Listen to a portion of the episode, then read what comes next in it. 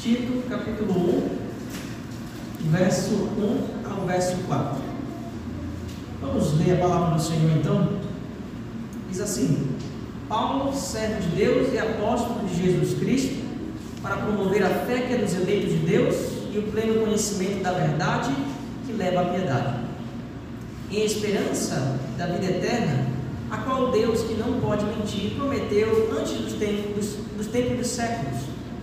Mas a seu tempo manifestou a sua palavra na pregação, que lhe foi confiada, segundo o mandamento de Deus, nosso Salvador. A Tito, meu verdadeiro filho, segundo a fé comum, graça e paz da parte de Deus, Pai, e da do Senhor Jesus Cristo, nosso Salvador. Vamos orar. Senhor, nós te bendizemos mais uma vez nessa noite, te pedindo que o Senhor fale conosco, fale ao nosso coração. Convença-nos, Senhor, de nossos erros. Anime, Senhor, nosso espírito a viver ainda mais para a tua glória, obedecendo a tua palavra. Dá-nos entendimento espiritual para que possamos entender a tua vontade. Transforma-nos, Senhor, conforme o teu querer, Senhor, para a glória do teu nome. Nos ajuda a viver para ti. Oramos em nome de Jesus, mais uma vez te pedindo essa bênção. Amém. A política brasileira sempre foi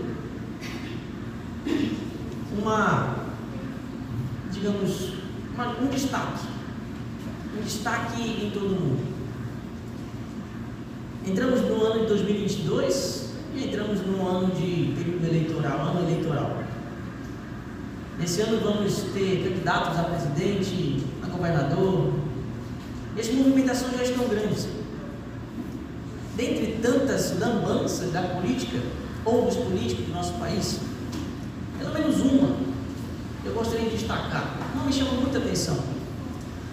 No ano de 2014, mais especificamente, um político foi pego no aeroporto de Congonhas com 200 mil numa mala e 100 mil dólares na cueca.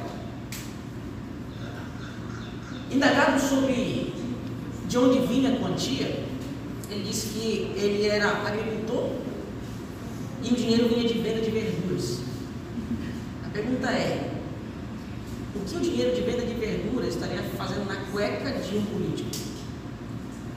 Depois de tantas e tantas explicações e escândalos aí, ele disse, respondendo às críticas, que o dinheiro não estava na cueca, mas sim no pós da calça. Uma grande diferença. Aquela para mim foi uma das piores mentiras que eu já consegui ver alguém contar. Praticamente impossível que alguém tenha tanto dinheiro e esse dinheiro venha simplesmente de uma verduraria e ainda diga que estava escondendo em um, em um local, mas esse local não era nada inóspito. Imagina. Quando nós nos deparamos com uma pessoa assim, nós taxamos logo, ela é mentirosa. Mas era esse tipo de pessoa que habitava ou que morava na cidade de Creta.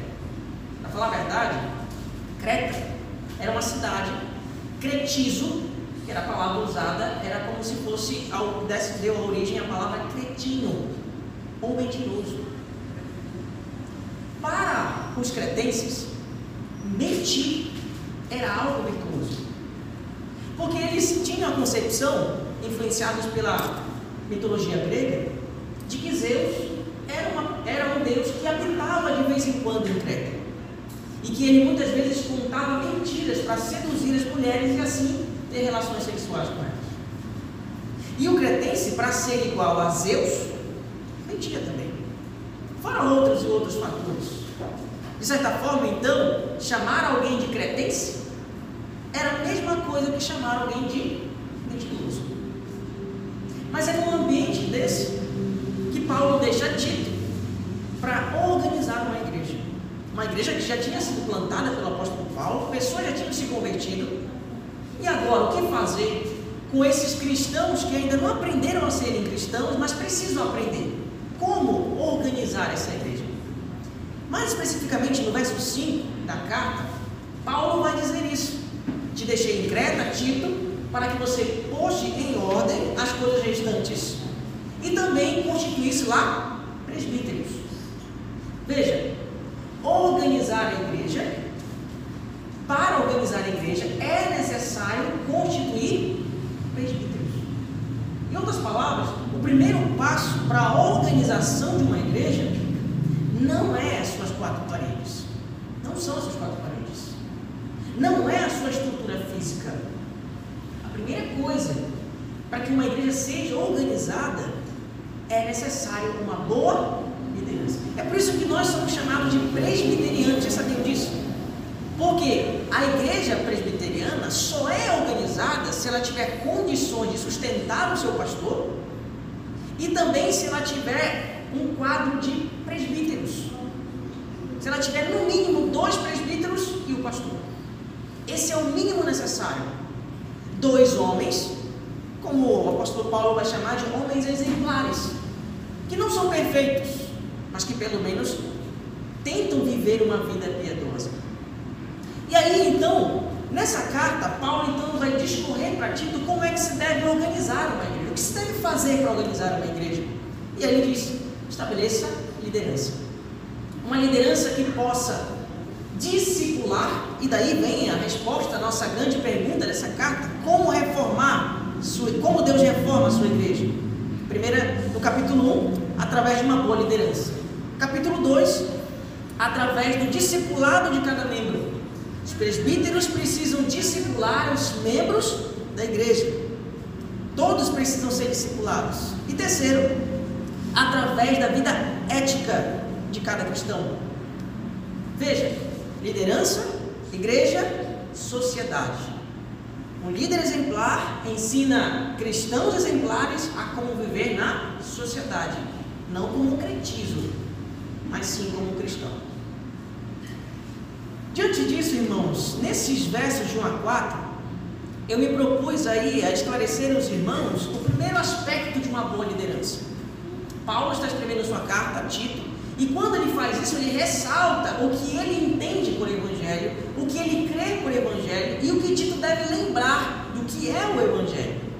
Na semana passada eu falei sobre o verso 1 somente, quando nós lemos que Paulo é servo e apóstolo de Jesus Cristo para promover a fé dos eleitos e o pleno conhecimento da verdade. E nesse sermão da semana passada, nós vimos então algumas verdades importantes. Nós vimos aí que Paulo foi ah, constituído apóstolo por vontade de Deus e diretamente de Cristo Jesus. Mas ele tem pelo menos aí três aspectos. Foi constituído para promover a fé que é dos eleitos, para manifestar o conhecimento correto da verdade e também para que a verdade direcionasse a piedade. Nessa semana passada, então, nós vimos essas três implicações do ministério apostólico. Pastor, mas nós não temos mais apóstolos hoje. De fato, não temos, mas nós temos os escritos apostólicos. Então, se queremos ter uma igreja que seja constituída de pessoas eleitas que foram salvas por Deus através da pregação correta do Evangelho, é necessário então pregar o Evangelho apostólico. Se nós queremos uma igreja que seja piedosa, é necessário então que a igreja seja ensinada corretamente para que ela viva de fato o que é, viva de acordo com a piedade. Duas ambições nós temos que ter como igreja. Se nós não tivermos essas duas ambições, nós não estaremos cumprindo nosso papel de igreja. Qual é? Pregar o Evangelho corretamente para que haja conversões. Essa é uma das nossas ambições. Mas conversão em si não é somente o alvo de Deus para a humanidade. Deus quer que os conversos aprendam a viver piedosamente. Duas ambições. Qualquer um de nossos programas, de nossas atividades, de nossas reuniões, que não se enquadre em um dos, desses dois aspectos, então são programas e atividades que não deveriam estar acontecendo na igreja. A igreja precisa, em tudo que fizer, ter, estar direcionando uma dessas duas, um desses dois princípios. Diante disso, irmãos, olhando então para essa verdade, que é essa verdade? Paulo vai esclarecer para nós, e é o que eu vou tentar discorrer com os irmãos nesse sermão de hoje, no verso 2 até o verso 4. E eu quero que os irmãos percebam comigo que bons líderes confiam no Evangelho, que está apoiado na, no Evangelho de Deus, que está apoiado em sua promessa. Primeiramente, garantida pelo seu caráter fiel. Olha lá o que diz então o verso 2. Ele diz que esse conhecimento que leva à piedade está em esperança. Esperança de vida eterna. Amados irmãos, todo e qualquer bom líder e todo e qualquer cristão precisa entender essa questão básica do Evangelho. O Evangelho não traz para você esperança de prosperidade material neste mundo. O Evangelho não traz para você esperança de vida saudável todos os dias que você tiver O Evangelho não traz para você esperança de que você não terá conflitos conjugais nos dias em que você estiver casado. O Evangelho não traz a esperança para você de que a sua vida será calma, serena e tranquila enquanto você for o Evangelho tem o seu foco não no aqui e no agora, mas no lá e no depois. Há sim implicações do Evangelho para a nossa vida.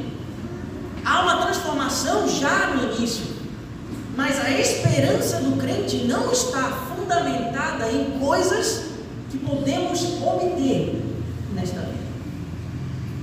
Mas veja bem, você não precisa ir muito longe para você ouvir um outro tipo de evangelho que não é este que Paulo prega.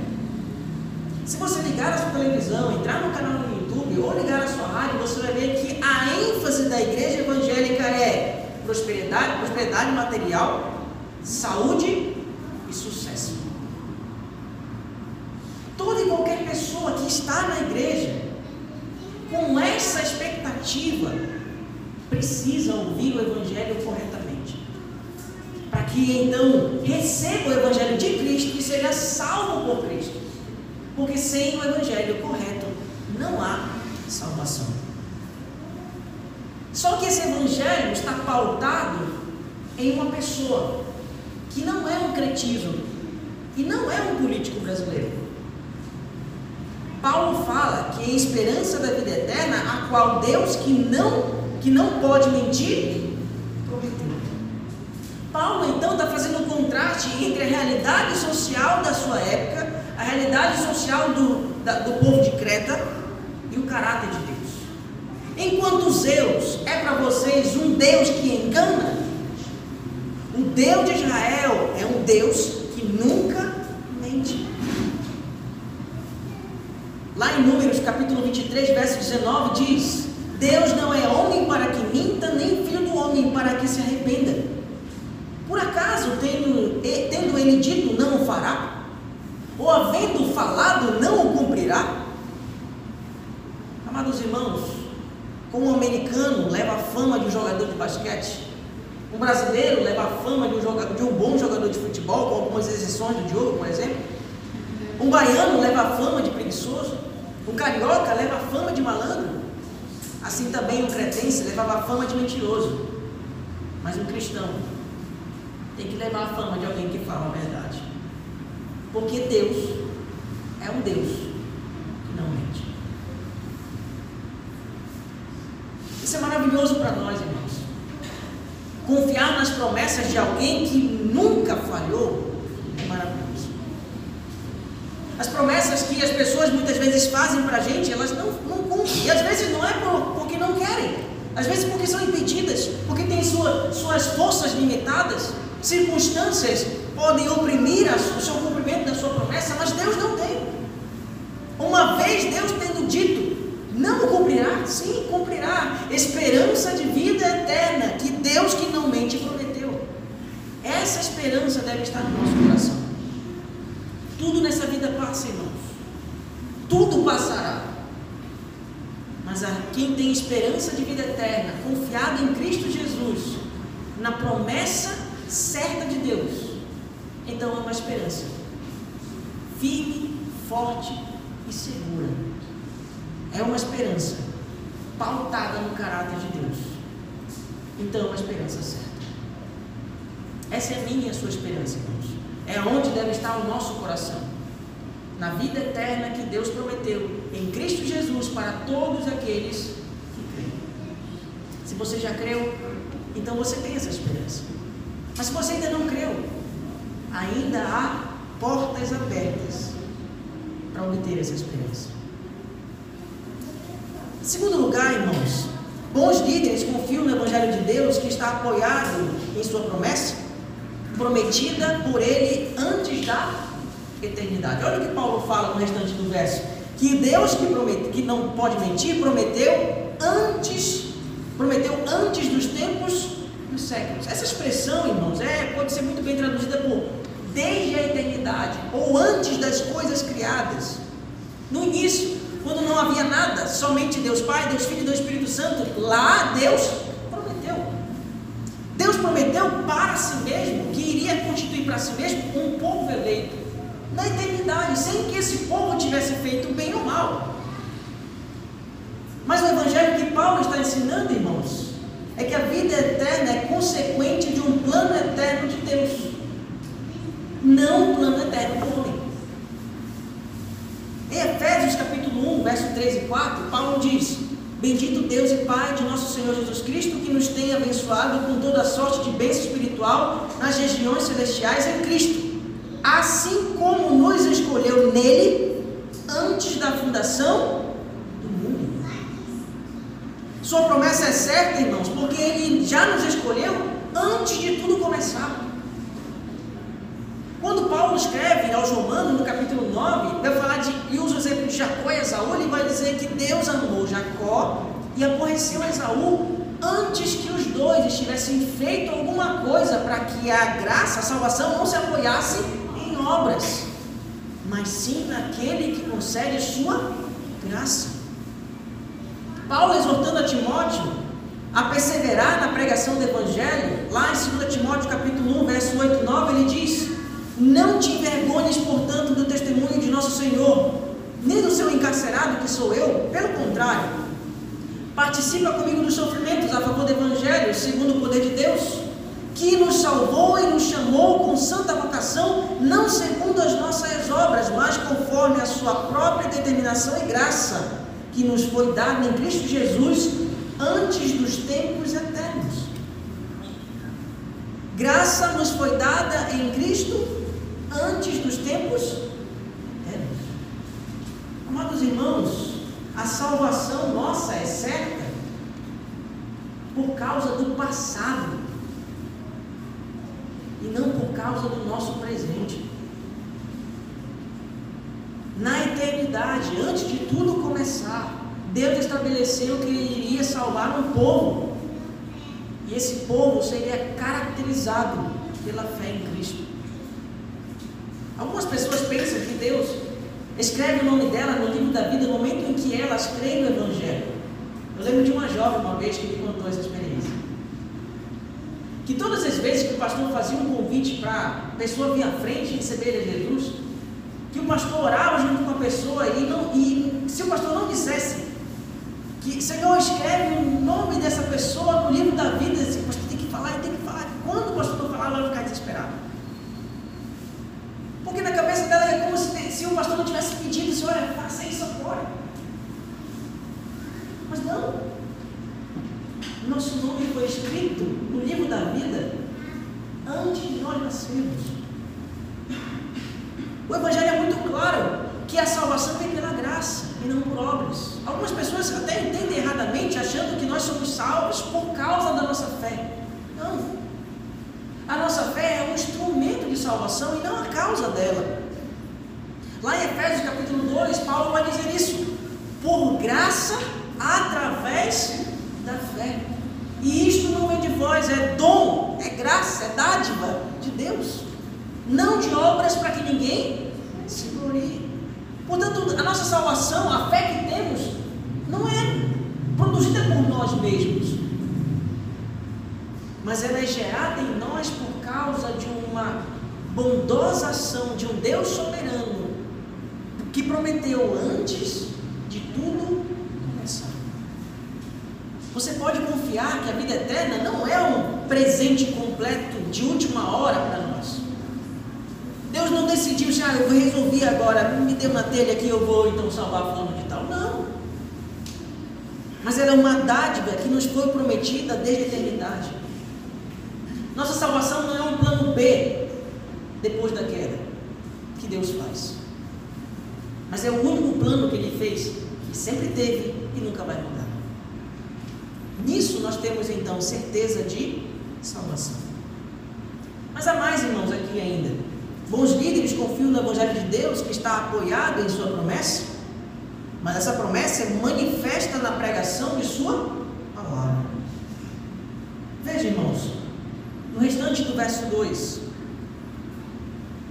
Se Deus prometeu na eternidade, como sabemos?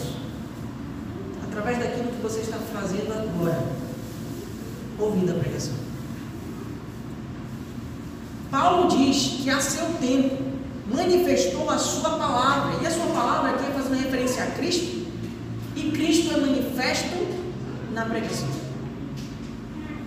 Os apóstolos tinham essa tarefa, irmão, de pregar o Evangelho, porque através da pregação do Evangelho pessoas conheciam a Cristo Jesus. E conhecendo a Cristo Jesus, criam nele. Cristo é revelado através da pregação. Segundo o mandamento de Deus, Deus estabeleceu os fins, a salvação de pessoas eleitas, mas estabeleceu os meios, e o meio é a pregação do Evangelho. De maneira que quando o Evangelho é pregado fielmente, Cristo se manifesta às pessoas. Por que, que Paulo tinha tanta segurança e tanta intrepidez e coragem de pregar o Evangelho? Por uma razão. Porque ele sabia que o Evangelho é eficiente. Quando o Evangelho chega aonde Deus quer que ele chegue, o Evangelho transforma. Quem Deus quer que ele seja transformado. Deus não precisa, irmão, de pregadores eloquentes para salvar pessoas. Graças a Deus por eles. Graças a Deus por tantos e tantos pregadores que são excelentes na hora de pregar. Por Hernandes Dias Lopes, Augusto Nicodemos, Paulo Júnior e tantos outros, graças a Deus por eles. Mas se eles não existissem, ainda assim existiria salvação, porque não é pela eloquência deles que pessoas são salvas. É pelo poder do Evangelho. Charles Spurgeon foi convertido por Deus quando um sapateiro leu um verso, gaguejando porque mal sabia ler, numa noite de inverno, com 14 pessoas dentro da igreja, com 16 anos, o sapateiro leu: Olhai para mim e viver. Depois disso, Charles Spurgeon se tornou conhecido como o príncipe dos pregadores. Eu fiquei muito feliz com o sepultamento do nosso pastor e amigo Jonas. Não porque ele morreu, mas porque eu vi tanto de gente que tinha, mesmo na Covid, ali podendo dar o apoio à família dele. Mas eu peguei ali o aninho, lá do Mateus, o aninho.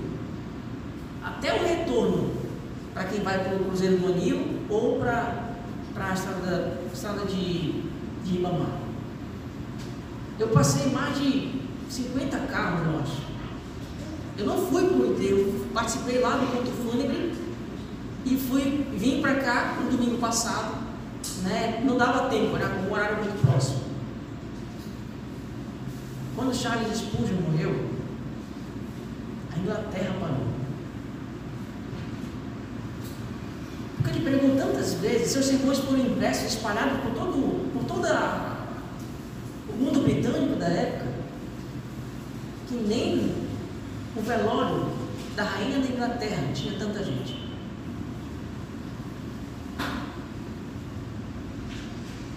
O homenageado não foi Charles Spurgeon, não é o pastor Jonas é porque ambos, ambos pregavam o Evangelho que manifestava Cristo Jesus.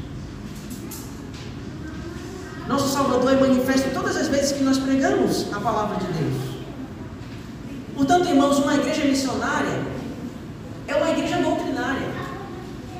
Se uma igreja não ama conhecer corretamente o Evangelho, ela não saberá apresentar corretamente o Evangelho. Se o verdadeiro Evangelho chama os eleitos, o falso Evangelho engana pecadores. Por isso nós precisamos entender que zelo doutrinário, zelo no estudo, nada mais é do que o cuidado para apresentar somente a Cristo e nada além de Cristo Jesus. É o chamado de Deus para nós, pregarmos corretamente a sua mensagem. Quando no leito de morte perguntaram para Asbel Ben Simonton se ele tinha algum recado para os irmãos do Brasil, depois dos anos aí que ele serviu aqui como missionário pioneiro do presbiterianismo aqui, perguntaram se ele tinha algum recado. Ele disse: Diga a eles que Deus usará seus próprios meios para realizar a sua própria obra. E o meio que Deus realiza a sua obra é a pregação, porque nela Cristo é revelado a pecadores e Cristo transforma a vida de pecadores. Amém, irmãos? Amém. A fidelidade da pregação fiel do Evangelho, irmãos, é um instrumento de Deus para separar os eleitos para a salvação, através da fé na palavra encarnada de Cristo Jesus, nosso Salvador. Por isso, bons líderes, bons cristãos, creem no Evangelho, confiam no Evangelho e fazem de tudo para que o Evangelho seja divulgado. Nada além do Evangelho. Em último lugar, irmãos, nós encontramos mais três lições no verso 4. Quando Paulo vai saudar a Tito, ele nos dá pelo menos um resumo que é esse evangelho. Esse evangelho que fala de Cristo, que revela Cristo, que é prometido por Deus desde a eternidade, mas é um evangelho que traz bênçãos. Bons líderes confiam no evangelho de Deus que traz suas bênçãos. Bênçãos a quem? Aqueles que têm fé.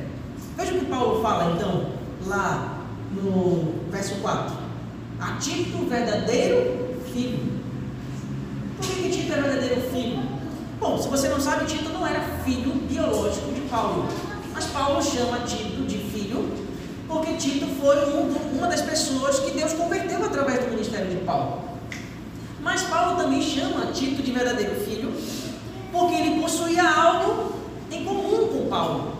Ele, Paulo, Paulo diz: a fé comum, a fé que é dos eleitos, é a fé que está fundamentada no Evangelho, a fé que está fundamentada no verdadeiro Evangelho.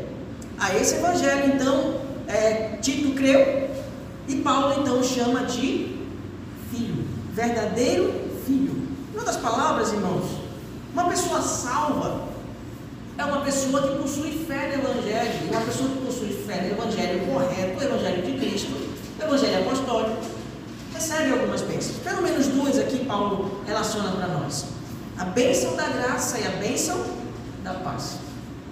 Graça, que é graça? Graça é um ato, um favor que Deus faz a pessoas que não merecem. Graça nada mais é do que Deus salvar um pecador que nem sequer desejava ser salvo. Graça é Deus ressuscitar um pecador morto em seus delitos e pecados. É um favor que Deus faz a pessoas que não fizeram nada. Incapazes. Isso é graça. Paz. Paz é o resultado dessa graça. Quando Deus salva pecadores, o ato de Deus salvar traz esse pecador para um outro relacionamento com Deus. Se antes o relacionamento era de inimizade, estávamos mortos em nosso dentro de pecados, éramos inimigos da verdade, agora somos amigos de Deus. Paz é o estado ou condição de pessoas que eram inimigas de Deus, mas que agora são amigas. Sabe, eu experimento um pouco disso quase toda semana. Principalmente quando eu vou fazer visita. E é bom fazer visita, irmãos. É bom porque toda vez que a gente faz visita, geralmente vem café, bolo vem. As melhores visitas vem o churrasco. Mas a ótima visita vem a sair. Aquela visita que é ótima, assim, pastor, vamos lá em casa, assim. É churrasco com açaí. Eu sei que não é muito comum para vocês, mas para mim é maravilhoso. E como é bom de sentar na mesa, conversar, saber como um e o outro está, dar conselhos, ver o testemunho de fé de alguém, ou tirar uma dúvida em relação à fé de alguém. Como é maravilhoso. Todas as vezes eu lembro dessa palavra paz. Nós entramos na casa de alguém porque estamos em paz com ela. Nós sentamos na mesa com alguém porque estamos em paz. Nós conversamos, damos gargalhada, contamos piada, porque estamos em paz. Você só consegue entrar num relacionamento com Deus porque você está em paz. Através de Cristo Jesus. Amados irmãos, esse é o benefício da paz. Quando temos graça, temos paz. Mas enquanto não recebemos a graça de Deus, ainda somos inimigos. Esse é um ponto importante, irmãos. Aquelas pessoas que não receberam a graça de Deus ainda estão no estado de guerra declarada contra Deus. Por isso nós precisamos ser advertidas. Não porque nós queremos adverti-las ou constrangê-las ou fazer passar a vergonha. Não, não é isso. É porque nós amamos e queremos que elas se arrependam de seus pecados e se renda a Cristo Jesus. Nós falamos de condenação não porque queremos fazer com que a pessoa tenha medo do inferno, mas que ela tenha consciência de que Deus a chamou para viver em Cristo e ela precisa receber o Evangelho. Precisamos entender que Evangelho mostra para as pessoas o real estado delas. Elas estão em guerra. E para que elas estejam em paz, é necessário receber a graça. É necessário crer em Jesus. Crer é evidência de receptividade da graça de Deus. Mas essa graça, essa paz, Paulo deixa claro de quem elas vêm. Olha o que ele diz no restante do verso: graça e paz da parte de Deus, Pai. Peraí. Aqueles que creem em Cristo possuem graça e paz. Mas não somente isso. Aqueles que creem em Cristo possuem graça, paz e são filhos. Deus, para eles, é Pai.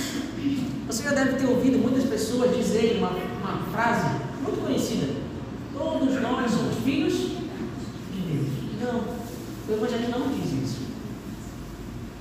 O Evangelho diz que todos nós somos criaturas de Deus mas somente aqueles que recebem a Cristo Jesus. São filhos dele. Lá em João capítulo 1, verso 12 e 13 diz: Mas a todos quantos o receberam, deu-lhes o poder de serem feitos filhos de Deus, a saber os que creem em seu nome, os quais não nasceram do sangue, nem da vontade da carne, nem da vontade dos homens, mas de Deus. Veja, ser filho de Deus é crer em Cristo. Todas as pessoas que recebem a Cristo são filhas, são adotadas em Cristo, são adotadas por Deus em Cristo Jesus. Todas as pessoas que creem em Cristo começam a fazer parte do povo de Deus e da família de Deus. Duas figuras interessantes. Quando eu cheguei em São Luís, o pessoal estranhava o meu sotaque. Davi lembra, a primeira vez que eu preguei na, na igreja presbiteriana do Vinhaça. Chiava que nem prestava. A chiava. Hoje eu estou bem melhor, ainda chio ainda um pouco, né? Mas se vocês ouvirem minha sobrinha falando, ela ainda chia mais do que eu. Ela vai aprender a ser maranhense, né? Mas eu, eu gostava assim, o pessoal chegava, mas então tu é, tu é paraense. É automático, né? Chiando, ou é carioca ou é paraense.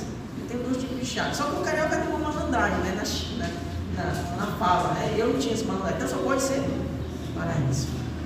O povo, o povo caracterizado por uma forma de falar. Povo paraense.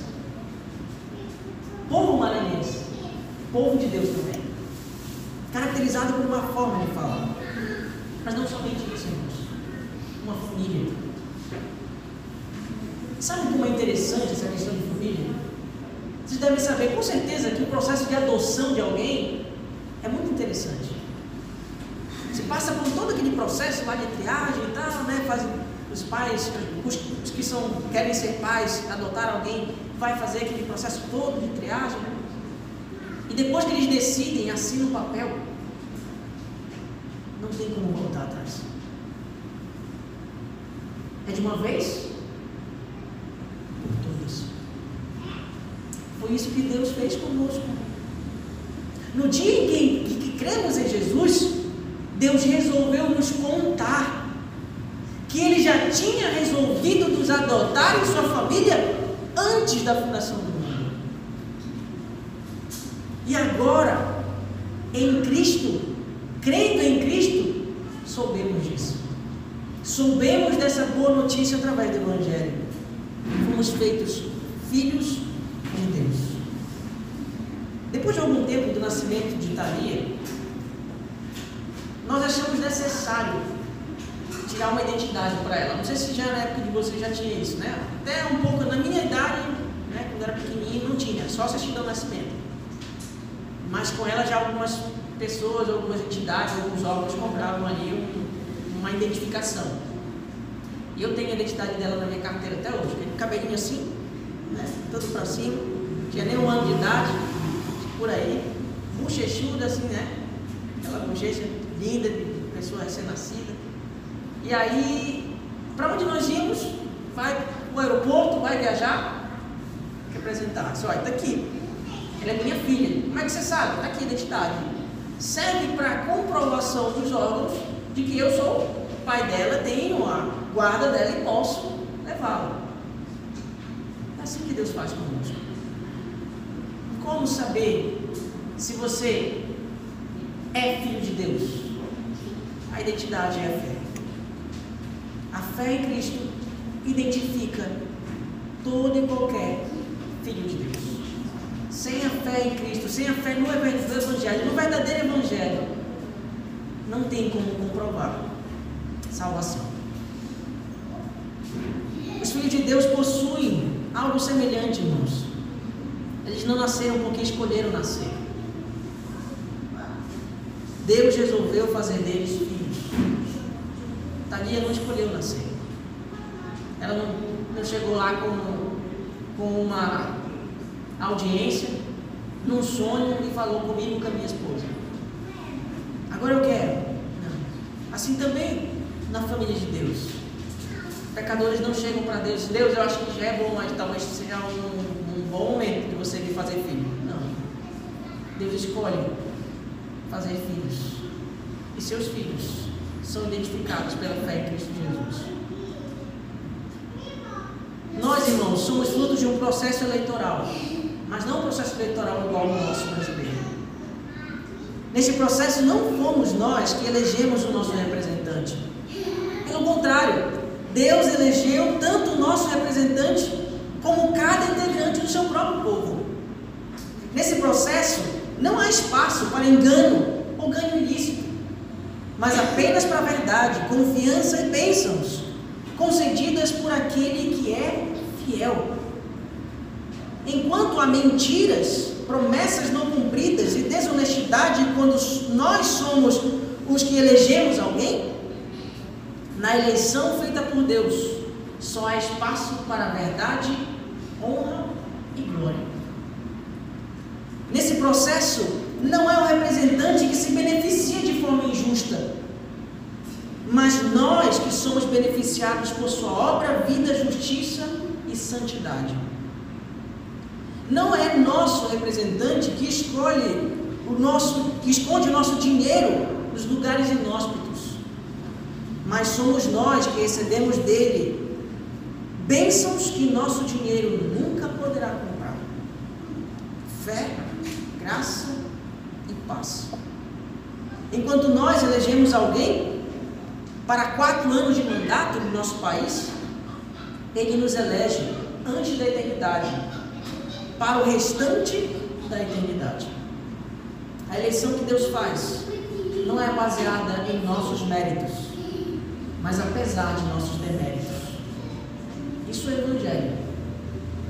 E nisso, bons líderes e verdadeiros cristãos creem. É nisso que cristãos verdadeiros creem. É aqui que é construída, organizada, reformada uma igreja de Deus.